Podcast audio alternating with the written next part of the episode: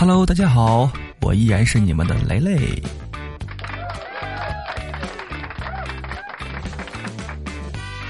昨晚我做了一个梦，梦见一个恶鬼啊找我来报仇来了。我颤抖着双腿问他：“，咱咱咱俩无无冤无仇的，你你干嘛来找我呀？”他向我呲了一下牙，恶狠狠地说：“我他妈就是看你讲的段子笑死的，你还说咱俩没仇？”蝙蝠啊向麻雀求婚，但是被拒绝了。蝙蝠啊很不解，问：“为什么呀？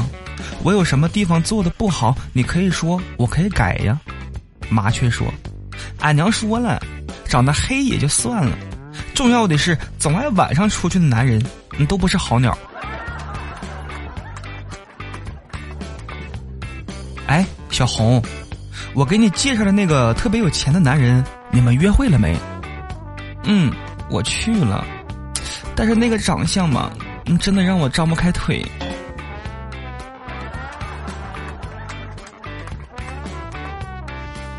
老婆呀，花巨资整容了，数天以后变成美女啊，回家了。一进门，对一脸疑惑的丈夫说：“怎么不认识我了？”丈夫愣了一下，然后惊喜道：“哎哎，快快快快进来！”我我老婆不在家，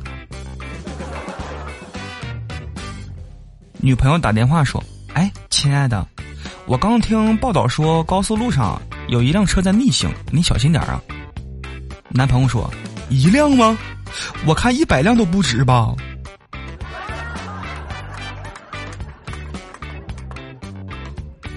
母亲一脸严肃的问：“哎，儿子，如果我和你女朋友同时掉水里了？”你先救谁呀？儿子毫不犹豫的回答道：“那当然先救妈你了呀。”母亲赞许的摸了摸儿子的头，说：“嗯，乖儿子，为什么呢？”儿子说：“哎，他淹不死的，但是如果飘走了，你得保证你给我买一个新的。”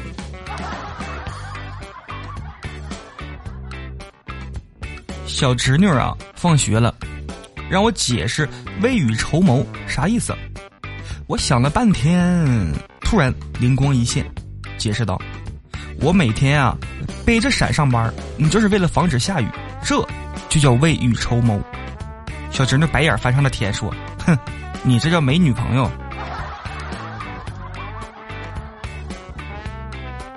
为了给我女儿啊培养爱心，我弄了一只野兔回来养。女儿呢，经常给兔子喂青菜，喜欢的很。养了几个月啊，突然有一天，女儿跑过来问我：“哎，爸爸，爸爸，我们什么时候可以吃兔兔啊？我都喂了好久了。”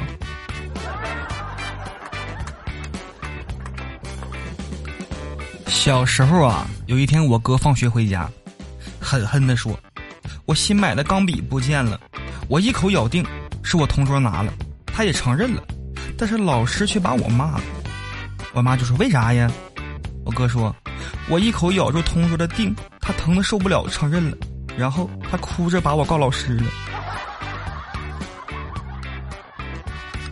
经常啊会发生这样的状况，钥匙明明就装在口袋里，却以为丢了，你还到处找；手机明明拿在自己的手上，你却以为丢了，到处找，这很正常。够了，女朋友打断我的话，这就是我在你身边，你还到处找别的女人的理由吗？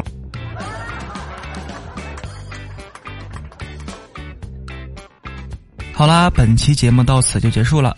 喜欢段子的朋友们可以多订阅、多评论、多转发。喜欢主播声音呢？每晚六点我们直播间不见不散，爱你们哟！